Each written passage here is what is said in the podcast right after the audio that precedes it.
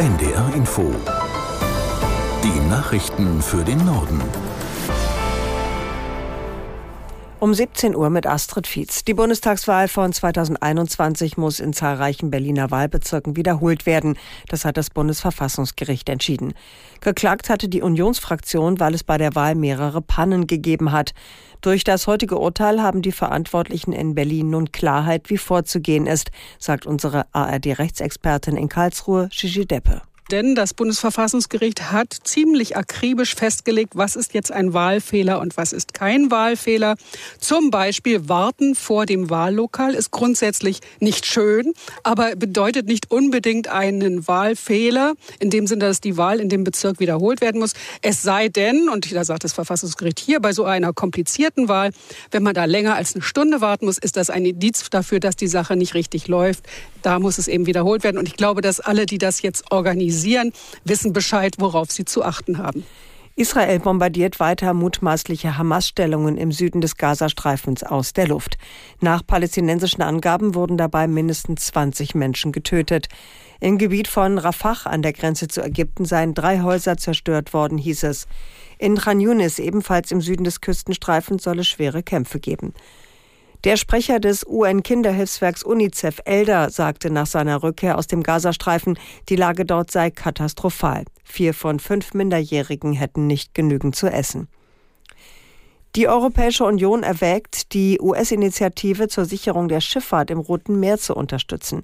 Die Angriffe der jemenitischen Houthi-Rebellen auf Handelsschiffe seien besorgniserregend, sagte ein Sprecher der EU-Kommission. Aus Brüssel, Helga Schmidt. In Brüssel teilt man die amerikanische Einschätzung, dass die Houthis die Schifffahrt durch das Rote Meer ganz zum Erliegen bringen wollen.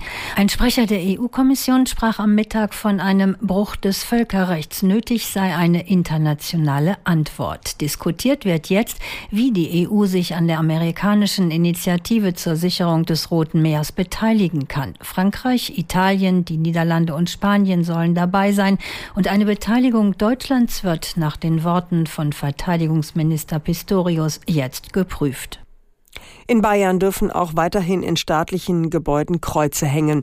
Das Bundesverwaltungsgericht wies eine Klage gegen die von der Landesregierung 2018 erlassene Vorschrift ab. Geklagt hat der religionskritische Bund für Geistesfreiheit. Er sieht durch den sogenannten Kreuzerlass das Neutralitätsgebot des Staates verletzt.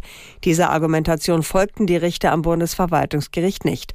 Vertreter der bayerischen Landesregierung hatten in der Verhandlung argumentiert, das Kreuz stehe für die geschichtliche und kulturelle Ausprägung sowie die Wertetradition Bayerns. In Schleswig-Holstein soll die Windenergie kräftig ausgebaut werden. Die schwarz-grüne Landesregierung hat heute unter anderem beschlossen, dass in Zukunft drei statt bislang zwei Prozent der Landesfläche als Gebiete für Windräder genutzt werden können. Aus Kiel, Anna Grusnick. Bis 2030 soll die gewonnene Leistung durch Windenergie im Land 15 Gigawatt betragen. Mit den alten Plänen wurden 10 Gigawatt angestrebt. Um mehr Flächen für Windräder zu finden, wurde laut Innenministerin Sütterlin Waag der Kriterienkatalog überarbeitet.